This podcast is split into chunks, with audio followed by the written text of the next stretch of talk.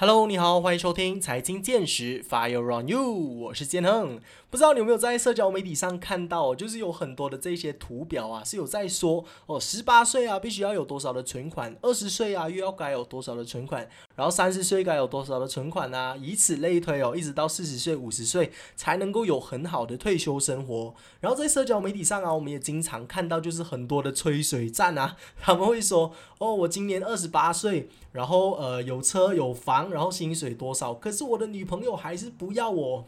所以经常都都会有这一些讨论哦，就是在网上非常的热络，就是在讨论多少岁该有多少的存款才算是合格，才算是一个呃有稳重担当的一个男人或者说女人呐。那这个课题，我相信很多的人啊都非常的有共鸣。也很多的人对此非常的有兴趣啦。那我们今天呢，就邀请到一个相对来说比较专业、比较有参考价值的这个导师，来和我们谈谈哦，到底在几岁该有多少的存款才算是合格的呢？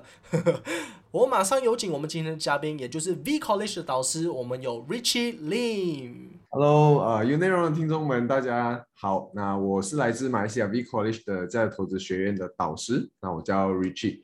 然后呢，呃，就就快速我做一个自我介绍吧啊。好的，没问题。啊，我本身是呃九零后，然后今年三十二岁，然后在职场上其实我是一名在投资的导师，然后专注股票跟呃美国期权这个部分，然后呃我也会就是有教到呃理财规划的这个部分，就是跟呃。周志强周老师来一起合作去呃传达呀，传达理财方面的知识。但是我会在呃投资这个方面，就是跟周老师合作。那周老师就是负责呃所有的理财规划，哎，好像现金流啊那一些。但是我是会着重在呃投资的那个小板块。但是在呃职业或者是职场以外，在生活上，其实我本身呃除了是一名在投资者以外，那我在呃家庭上。我也是一名人夫，然后现在有一名呃三岁大的儿子呢，我也是一个爸爸了。然后在呃呃就是家里养老的呃这个家庭的角色里面，我是身为呃三个兄弟里面的大儿子，所以这个是我个人的一些背景。I see, I see。那其实你刚刚有提到周老师哦，其实我们之前也有邀请过他来上我们的节目。那我们谈的这个课题就是叫做避税啦，如何有效的、合理的避税的这一些方案。那今天我们邀请到 Richie 上来呢，我们也是要讨论一个非常有趣的课题哦。但是在我揭晓我们要讨论什么主题之前，可不可以就是请呃 Richie 大概给我们讲解一下，其实你是如何？因为我们也知道哦，Richie 他其实之前是从事这个工程师的行业的，你是如何从工程师这个行业突然间摇身一变哦，变成 V College 理财投资的这个导师当中，有没有什么一些奇妙的故事可以分享一下的？呀，其实在我还没有呃成为导师之前，呃，我是在 oil and gas 就是原油业这个方面当担任工程师，所以当时候在还没有步入社会之前，其实我在大学时期，然后本身是从呃 UDP University Technology Petronas 毕业。然后呃，就是从这个原油业的这个科系毕业了，但是还没有真正进入呃社会之前，其实我在大学时期就已经有呃，就是同学啊朋友提到不同种类的投资，但是当时候的投资，呃，我我所认知的投资，当时候是呃所谓的很多的直销啊，哎这些呃 money game 的这些呃 structure，但是当时对投资其实没有很呃明确的一个了解。所以是抱着一个哎，想要去找额外收入的一个方式，去去所谓的投资。但是直到呃步入市场的时候，步入社会的时候，我发现到哎，其实有更多更多的工具。所以当时就开始呃了解到股票。然后呃，当时候我也不是从价值投资开始的，我是从呃技术面，呃从消息面。从每一面什么面啦，什么面都都有去做尝试，来然后间中延伸到呃价值投资，或者是认识到 V College 的时候，才发现到哎，其实呃这个是更加适合我，或者是我可以讲说我比较适合这样子的一个投资方法。嗯，所以当时候就呃从这里呃得到了很多的价值之后，我一直抱着呃呃想要回来贡献的一个一个心态，成为助教。哎，所以从学生毕业之后成为助教，然后一直帮着 junior，然后之后有一个机会，诶，当他们在要扩大这个老师导师团队的时候，啊，就就正式加入了他们成为导师。嗯嗯嗯，I see。那其实今天呢，会为什么会邀请到 Richie 上来我们的节目？其实要跟大家讨论的这个课题啊，是非常奇妙的。就是我相信很多的朋友们，就是在一些社交媒体上啊，经常都会看到这些图表啊，就是说。在多少岁的时候啊，你应该要拥有什么东西？三十岁之前，我必须要拥有房子，必须要拥有车子，必须要结婚有小孩子啊，这些都是我们很多人，尤其是长辈哦，以前的人他们留下来的一些条规、一些 guideline，让我们如何走向一个美好的人生啊。那之后慢慢的跟着这个时代的演变啊，又有很多人推出这些哦，你必须要在三十岁前。买到房子嘛，对不对？那你二十一岁、二十二岁、二十三岁的时候就要开始有多少存款？多少存款？So that 你 on track 在三十岁的时候可以买到你人生第一间 dream house。所以我们就有很多的这些 guideline 来让我们去跟随啊。那我们今天呢，就是要来讨论这些 guideline，他们是否真的合适，让我们去跟随。说，呃，你在什么年纪应该要有多少的存款？那今天 Richie 他的身份呢，是一位人夫，同时也是爸爸嘛。那他今年三十二岁，刚刚有提到的。我呢，今年二十二岁，所以我们相差有十年的距离哦，可以说是两个不同的 generation 在讨论同样一个话题。所以我相信也是会擦出不少的火花啦。那么我们。今天就是来好好的看这一个表，然后讨论一下，看看它的实用性还有没有参考价值啦。类似是这样子。那 Rich，你准备好了吗？好，来。OK，没问题。那我现在我先把这个呃这个图表先把它 present 出来。All right，好的，那今天呃，现在我就 present 了这个图表来让 Richie 看一下哦。我们的这个图表呢，其实因为我在网上，我们在社交媒体看的这一些呃这些图表啊，你应该有多少的存款啊？其实他们没有太多的根据，也没有太多的参考价值。所以今天我找的这一个图表呢，其实是二零二二年我们的公积金局 EPF 局哦，他们推出的一个图表，来让我们知道我们的 EPF account 里面需要有多少钱，我们才等于是 on track。在我们退休之后，才有一个美好的退休生活，有一个良好的退休规划，这个是一个健康的情况之下，所以我认为这个也是属于比较有参考价值的，所以我们就采用政府提供的这个图表哦。那我们大概来看一下我们这个图表了，这里就有说到哦，十八岁的年龄应该要有两千令吉的存款。那 Richie 对于这一件事情，你是有什么样的看法呢？我觉得，呃，在讲到什么年龄有多少钱存款之前，我觉得呃是否合理的一个呃一个问题，我个人觉得还是比较呃各各自化，或者是比较呃属于个人 context 上，就是讲说，哎，要依照个人的背景跟情况而去拟定。哎，那我们先不讲，哎，到底十八岁你的 EPF 里面有没有两千块这个问题先，但是。我我想问，就是听众们可能呃，尤其是年轻的听众们，想要去呃探讨的一个问题是：哎，你在十八岁的时候是否已经拥有了 EPF 的户口？Right？然后，因为我觉得这个这个呃这个课题是呃在年，尤其是马来西亚年轻人呃对 EPF 对退休基金的这个认知，其实呃还还不是很高。OK？说。很多人可能不知他，他可能知道 EPF 是什么，但是他不知道，诶，我怎么样去开设一个户口？我是不是要等到真的找到工作之后才可以开设一个户口？但是其实也不一定，right？其实当我们有呃这个认识、有这个了解的时候，其实你不一定要找到一份工作，其实你可以自己自行去开设这个户口，然后我们可以自行去做一个存款。所以就算十八岁，呃，也还没有找到工作。可能还在念书，很多的可能都还学生还在念书，所以当有了这个认知、有这个知识之后，哎，你要不要去做这件事情？要不要去存款这件事情？哎，所以从那一边开始啊，如果是你自身可以去申请，比如说你要去啊考的，你要去他的 kiosk 去去申请一个户口，其实他也没有一个呃年龄所谓的年龄限制。就打个比方，像之前其实我我个人的一些经验是。我我还蛮幸运的，因为当时候我在呃中学读书的时候，十五十六岁，其实我已经就开始出来打一些工，然后在十六岁的时候，呃，当时我就帮了我的呃亲戚呃打工，哎，然后呃也非常庆幸当时呃亲戚有帮我开设了这个 EPF 的户口，嗯，我我其实是在很年轻的时候，呃，在读书的时候就已经有了 EPF 的户口，然后已经有开始在储蓄的这件事情。所以我觉得更重要的是，呃，我们呃知不知道呃这个东西，然后怎么样去开始。所以把 EPF 当做另外一个储蓄的方式，其实不管我们有没有打工，哎，我相信学生都有自己的零用钱，或者是他在打一些散工的时候，这些收入啊，其实都可以把它放在 EPF 当当做是一个呃储蓄的工具来来呃来进行。所以当我们有了这个意识，比如说像是从呃教育体系也好，或者是从家庭教育也好，就像我是从家庭教育知道这个事情。哎，然后才去探讨，哎，这两千块到底呃是否可以呃实行？嗯，就比就就就比如说，像十八岁讲说，我们设一个目标好了，那现在这个公积金呃局他给我们的这两千块这个 guideline，说要怎样去达到这个两千块的 guideline，其实呃我们可以把它分拆。那我个人的见解是，既然呃他有一个 guideline 说两千块是我们要达到 to be on track。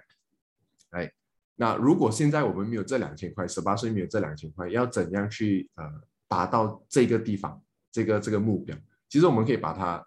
呃 back calculate，或者是呃 back engineer reverse engineering。而你问我，我很喜欢做 reverse engineering，就是从两千块，我们想说一年如果我们要达到两千块，那一个月我们要储蓄多少钱？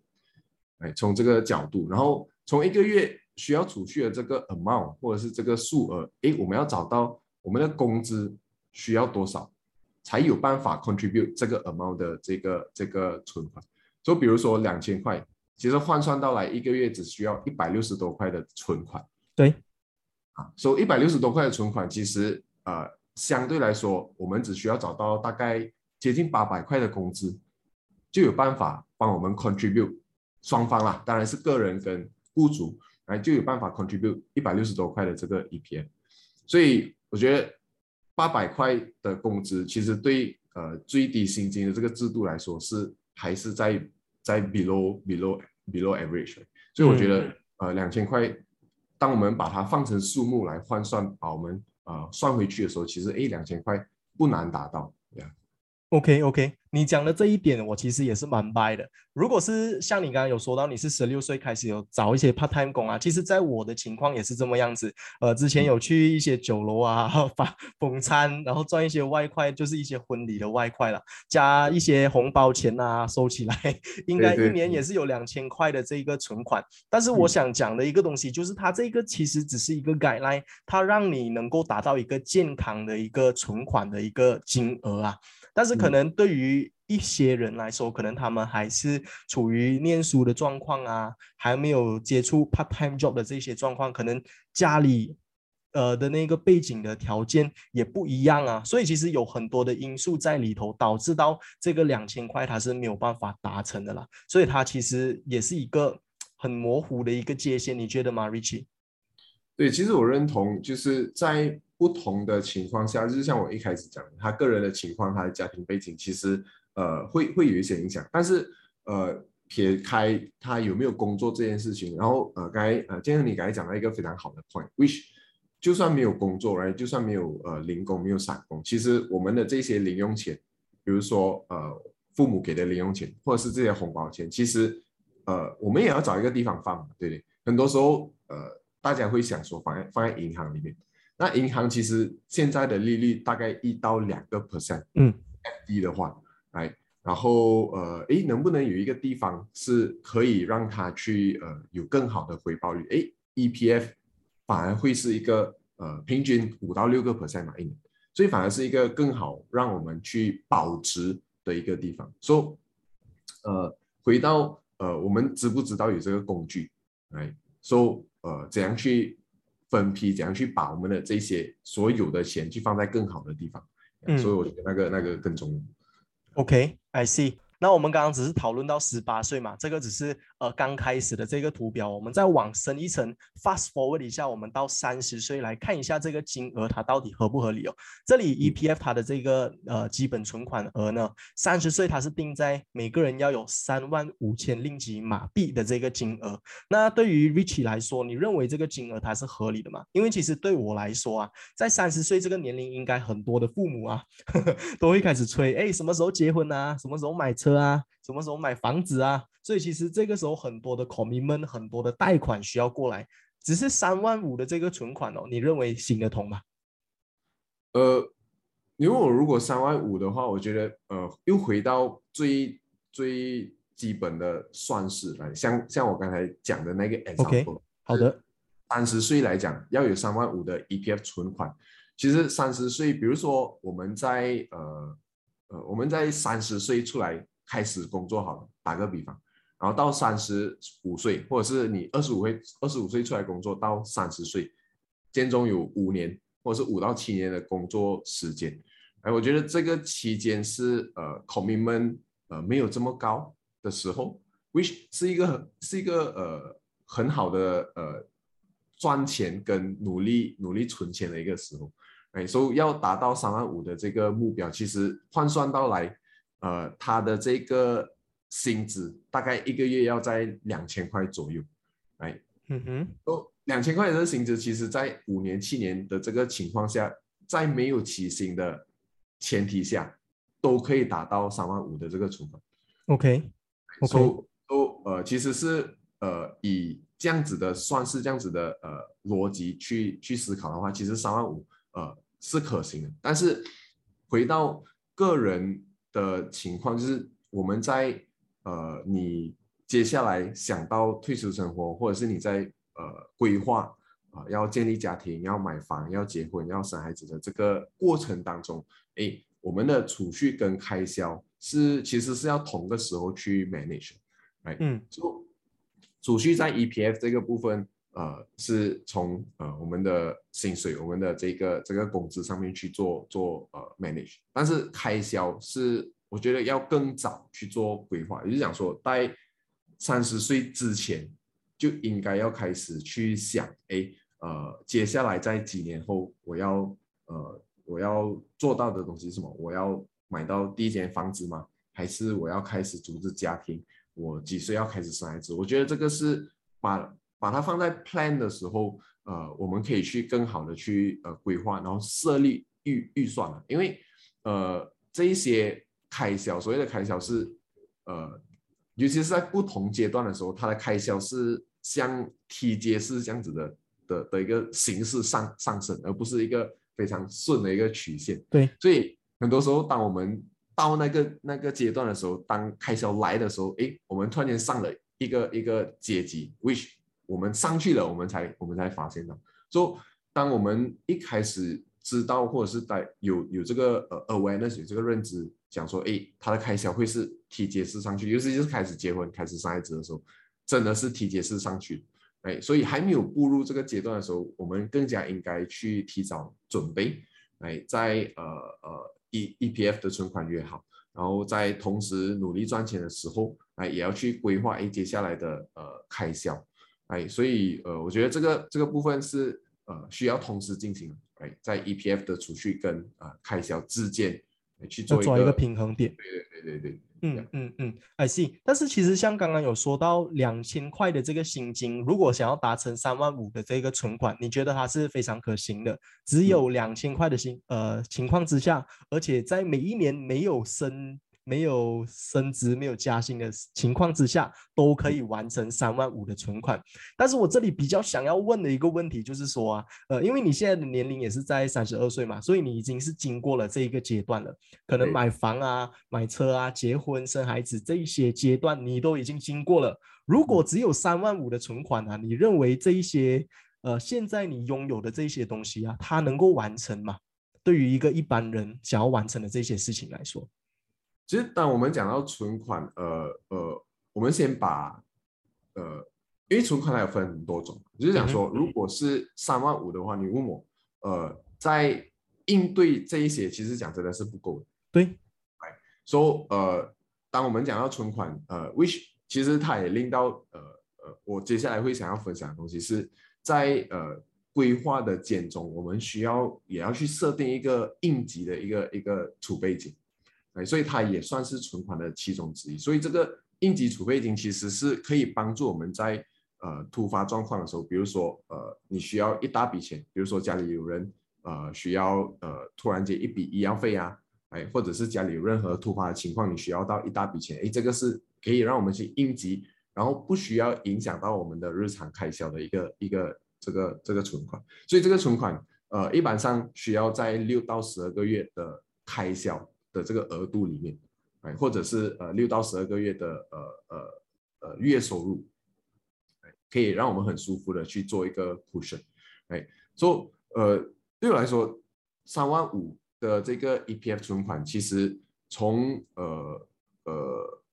薪金，哎，就是像我刚才讲的那个两千块的薪金，其实在没有起薪的情况下，而且那一个是在呃九八线的这个个人的 contribution，所以是一个 bare bare minimum 的一个一个状况。那我记得在几年前，呃，当政府给我们这个 option 去下调，从十一个 percent minimum 下调去九个 percent 的时候，其实很多人呃选择。去九个 percent，因为它可以 free up 多两个 percent 的 cash flow，每个月的 cash flow。但是如果当我们以比较长远的角度去想的话，在呃我们退休之后，我们想要的生活是怎么样，我们的方式是怎么样？我觉得从那个角度去思考，然后才来看，哎，这三万五到底合不合理，是一个比较呃比较呃怎么说比较。holistic 的一个方式去去探讨，也就是讲说，如果现在我们的这个日常开销每一个月是三千来说，哎，然后在退休过后，我们是否要维持这样子的一个一个呃生活生活情况，三千块的生活情况，哎，然后去推算，哎，到时候需要多少钱，哎，所以我觉得这个以 stage 的这个这个呃指标是让我们有一个。guideline 去去服从，当然可以超过三万五是是更好。哎，像我刚才有讲，就是当你在努力赚钱、努力存钱的时候，其实呃，它有它有让我们更更宽的一个空间，到时候去做调整。嗯嗯，如果是跟着仅仅跟着这个 guideline，其实我们的选择性就相对来说比较比较少。All right。OK，所以我觉得通过刚刚 Richie 的分享下来啊，我能够为大家统整的一个东西，就是 Richie 他其实想要表达的是，这个三万五令吉的这个 guideline 啊，在三十岁有三万五的这个存款，它其实只是很低很低的一个限度而已。如果假设你在三十岁只有三万五的呃存款的话，其实你在马来西亚也是能够存活的下来。像如果你要买房子的话，可能可以选择一些呃政府的。五如嘛、WIP 啊这一些 project，其实政府也是有提供很多的帮助啦。那像买车子这一些，其实也有很多二手车的选择啊，国产车的选择。三万五的情况之下是可以存活的下来的。但是其实很多的人，他们对于未来的这些生活是有比较高的一些要求啦。所以在于你们的额外的储蓄，尤其是你们的紧急储备金之下，也是可以再下更多的功夫。然后在于你们的消费，还有你们存款这一个之间，也是可以做更好的拿捏。所以你。们才能够过上你们想要过上的生活了。我认为是这样子的一个情况。对，嗯嗯嗯。那再来，我这里还想要讨论一下的，就是这个整个 EPF 的这个表啊，它其实它的一个目的，就是说在你退休了以后，你每一个月是有一千块钱的这个退休金是可以花的。也就是在你五十五岁或者是六十岁，你决定退休了以后，这里是到五十五岁嘛？二十五五十五岁会有二十四万的存款。那二十四万的存款呢，就足够呃让你活到七十五岁的这二十年里，每个月有一千块的存款来让你花，让你应对所有的生活上的开销。那 Richie 认为这个一千块的存款对于马来西亚人哦，尤其是住在吉隆坡大都市，一千块的存款真的能够存活下来吗？老实说，呃，这一千块就好像你刚才讲的，这个 benchmark 是基于一千块的每个月消费。的这个呃存款 minimum 额度嘛，所以当我们回到哎，到底一千块足不足够？其实实际上，呃，例如我或者是我我对身边的就是已经退休人士的一些观察跟了解，其实只是维持平时的吃住这些呃穿，哎，都其实一千块讲真的，呃，很很很难呐、很难去维持一整个月的这个开销。哎，单单我们去买 grocery，呃，for 一个月的都已经百块了，哎，可能一半以上都已经就花花费在那边。对然后还有其他的呃这些呃 utilities 这些这些开销，所以 again 呃 back to 大概在退休的时候，我们想要怎么样的一个生活？所、以有些人可能他是呃不婚主义者，哎，他只是想要一个人，哎，他简简单单，然后他觉得一千块对他来说是可以可以去维持他的基本生活，哎，没错。他他啊，所、以但是有些人他呃，尤其是有了家庭，哎，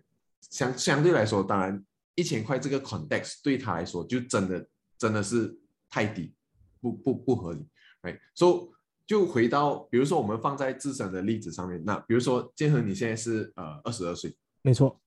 然后你打算呃讲说要在呃比如说五十五岁退休，嗯哼，哎，然后呃你要享受二十年的退休生活，然后你有没有一个比如说预想的这个呃呃退休的生活方式？你你大概觉得，哎，你一个月或是你现在的大概日常开销，一个月大概在多少钱的范围？然后我们可以利用呃所谓的，呃，我相信网上有很多这些所谓的 retirement calculator，对，让我们去计算，哎，呃，在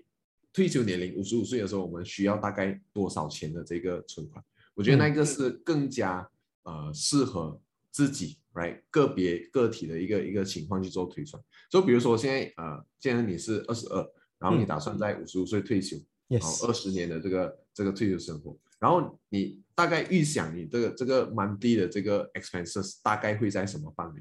其实我一直的目标就是可能每一个月有三千块钱花，应该算是非常足够了。然后另外还有一点，我觉得这个图表它没有考虑到的东西是通货膨胀啊。我觉得这个二十年里面，这个通货膨胀从原本的一千块啊，二十年之后它会剥削到 剩下可能一百块的这个真正的 value。像我之前有访问过一个嘉宾，他跟我讲很好笑的一个东西，就是十年前一张五十块可以用一个礼拜，现在一张五十一天都已经用好几张五十块，所以是一个一个很奇妙的现象，很多人都忽略掉了通货膨胀这一个因素在里头。对对对，嗯，对，所以建恒讲了一个非常非常重要的 point，which 这一个当我们在做计算的时候，其实应该要把 inflation 应该要把通货膨胀这个这个纳入考量。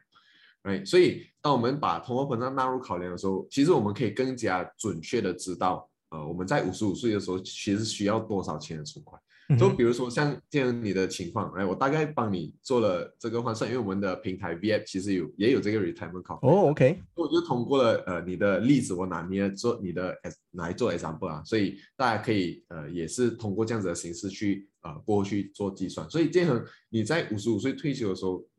纳入哎通货膨胀的这个考量，要每天三千块的这个生活方式，你在五十五岁大概需要二点七个 million。的存款，对，所以、嗯呃，所以当我们有了这个呃数目，当我们有了这个目标的时候，诶，其实我们可以更加呃呃容易，或是更加可以找到方法，怎样去达到这个二点七个 million。对，所以比如说拿 EPF 来来来做例子好了，EPF 它这个储蓄，它每一年可能可以给我们五到六个 percent，哎，所以呃这样子的计算方式，来每一年六个 percent，然后纳入三。比如说，我们拿三个 percent 的通货膨胀率来做考量，来，然后呃，我们可以去计算，诶，其实我们每个月需要存入多少钱在一天帮我们去达到二点七个 million 的这个这个呃这个呃 target，所、以大概这样子计算来，呃，一个月大概要一千八千八的这个存款进入一天，哎，跟着每一年六个 percent 加上三个 percent 的通货膨胀率。哎，而呃去去达到二点七个 million 的这个这个存款，嗯。So, 间中当然我们可以做不同的调整，比如说呃你觉得二点七个 million 可能有点遥远，哎，你可以的是，哎你要不要考虑延长你的退休年龄？对，哎，这是第一点，或者是呃你要不要现在可以去嗯、呃增加你的收入来源？是。从你每个月需要存入一千八，哎，可能你可以存多一点，存去两千，哎，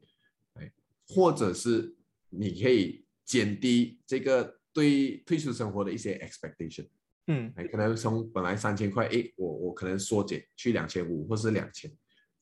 所以间中其实很多的 variable 可以做调整，但是是一个呃框架，让我们去更加清楚知道，哎，我们现在在哪里，哎，然后我们要去的地方或者是去的目标是哪里，然后间中可以更好的去呃规划跟跟 process。嗯嗯，我觉得当 Richie 给我这一个资讯，给我这一个 information 之后啊，其实对于我整个存款的这个规划，其实都有很好的这个帮助，很好的一个方向性啊。因为我觉得真的太多年轻人呐、对于理财、对于投资是完全没有概念的。像我刚刚有说到，我在退休之后，我是希望每个月有三千块可以花嘛。那大家认为每个月花三千块是很很很富有的一个金额吗？我不认为它是一个很富有的金额啦，三千块钱。而且很多人都是希望能够在退休之后啊，可以可能开一个小店啊，经营一个小生意，然后同时可能可以有多一点的时间陪家人啊，环游世界啊。然后当时候可能你也是有自己的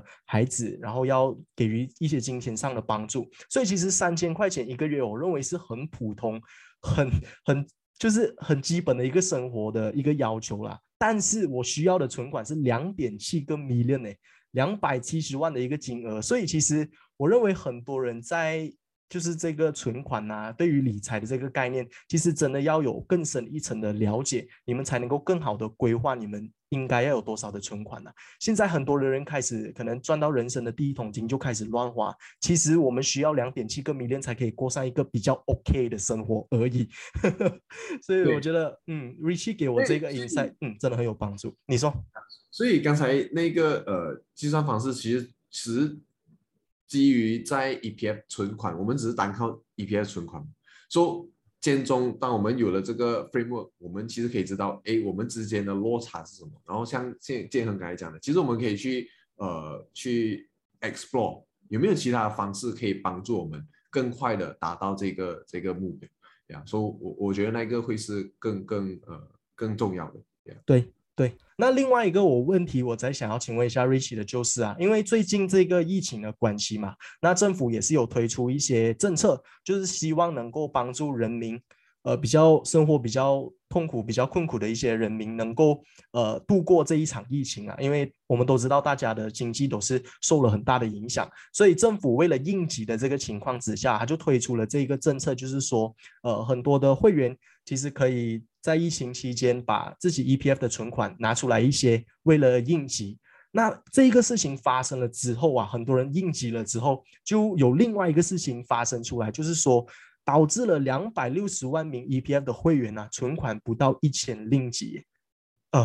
然后面临了这个退休的危机。你认为应该有什么方法可以补救他们现在面临的这个危机吗？yeah,，I mean，呃，当我们提到这个呃一千块的这个最低存款，其实它已经不是一个新的问题了。其实，在几年前我们就已经看到这样子的一个社会现象，为白呃国家银行其实他们有公布一些数据，就是讲说，呃，其实很多呃一半以上，来接近七十多个 percent 的国人，其实在呃紧急情况下，其实连一千块都拿不出来应急。也就是讲说，他们呃可能每一个月只是 break even，哎，他们所、嗯所带进来的都是到最后会用用出去，哎，所以其实这个呃这个课题这个问题其实已经呃已经是呃一困扰我们很久。对对，有一段时间啊，加上呃这两年的这个疫情，其实更加加重这个这个问题的严重性，所以不单单只是讲到退休，其实在维持呃日常生活，其实很多人都面临很多的挑战。但是我觉得呃更更应该去探讨的是，其实我们很多时候呃不是缺了方法，来怎样去达到诶呃去去去去度过这难关，或者是去解决这个少过一千块这个问题，反而是在之前我们有没有正确或者是呃比较呃呃呃正规的一些理财观念跟思维。啊，因为为什么我们会遇到现在，比如说少过一千块的这个存款，或者是少过一千块来应急，其实在之前的一些因，所谓的因啊，哎，呃，就有可能一些东西要做调整，可能一些东西呃做的呃不够好，来可以 improve，在在财务方面导致现在有的这个情况，所以我觉得呃应该要 start from 呃对理财观念有一个比较呃呃呃全面的一个一个了解，来转换一些思维。其实我们其实缺的不是方法，来缺的是呃从观念上面从思维上面出发。嗯所以当当我们有了正确的思维，那除了在呃想办法去增加。呃呃，这个 EPF 去填补这个 EPF 空缺的的同时，其实我们能不能去学习不同的方法来帮助我们累积更多更多的财富？哎、嗯所以单靠其实单靠 EPF，那像 EPM 给我们的这个指标，跟我们计其实自己去去计算，像刚才呃建和你的这个 example，哎，它的落差是是还蛮明显的，对不对？你在五十五岁，其实他给你的这个指标是二十四万，但是真正的落差是在二点多个 million，所以间中我们要去怎样 fill 那个 gap，我觉得呃我们要有正确的呃的的思维去去找到对的方法，哎对的平台，然后去去去 fill out 那个 gap，我觉得才是呃更更重要呀，而不、而不是去 focus on 哎现在我们少过一千块这个问题要怎样解决？嗯，OK，其实我一直很坚信一个东西，就是你现在的状态啊，其实是由你之前的努力，由你之前的事情发生而导致有你现在的这样子的情况的。就比如说，如果你现在是很肥的，就代表是你之前每天乱吃东西啊，没有运动啊，导致而成的嘛。如果你今天是很壮的，身材很好的，就是因为你之前的努力换回来的嘛。那在财务状况也是一样的，为什么你现在会变成是 EPF 里面只有一千块存款的情况？是因为你之前的财务规划管理的不好，才会有现在这样子的情况。所以我认为刚刚 Richie 想要表达的就是，如果你想要解决这个情况的话，就要从现在开始改变你的这一个财务的观念，改变你财务的这个规划，所以在以后你就能够改善现在的这个状况了。我认为。那来到我们今天的最后一个问题哦，这里再想要请问一下 Rich 的就是，对于刚刚我们讨论了这么多关于这个 EPF 的图表的情况之下，我们两个应该都有达成一个共识，就是说，其实这个它只是一个非常非常基本，我们应该要达到的一个 guideline 而已。那你认为说，如果我们想要过上好的生活，我们想要享受生活的话，我们有没有更好的一个 guideline？有什么样的一个储蓄的方式，能够让我们达到，比如说这个二点七个 million 的这个目标呢？有没有一些比较有建设性的方案？嗯，所以我觉得，呃，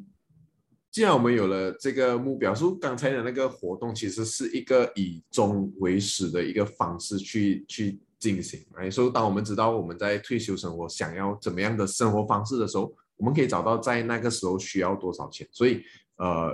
接下来可以更好的去 planning。所以嗯，当我们在储蓄，呃，有一些方法呢，我本身也在用这个方法，which 我觉得很有效，而且我现在也在在用这同样的方法。在我的儿子身上准备他的这些呃教育基金啊，或者是接下来需要用的这些基金。所以刚才我们提到应急存款，所以那个是呃必须要先做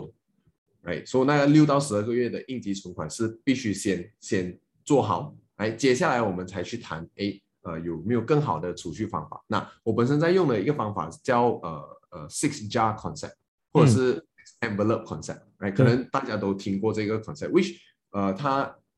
看似很简单，但是呃，它需要的是非常非常高的这个纪律去去去执行它，才才看到效果。所以这个呃 six jar concept 其实你可以把它分化为呃不同的呃 category，来，比如说第一个是生活费，哎，收生活费你可能可以预设五十到六十个 percent of 你的 income，哎，去去去呃分化，然后接下来会是额外的储蓄跟投资。which 我觉得也是非常重要，度呃帮助我们去 fill 那个 gap，哎，所以这个是在 EPF 以外，我们自己另行投资，然后呃另行储蓄，这个可以是十到十五个 percent，哎，所以我们的这个收入的十到十五个 percent，然后第三，我相信呃在不同的阶层有不同的学习过程，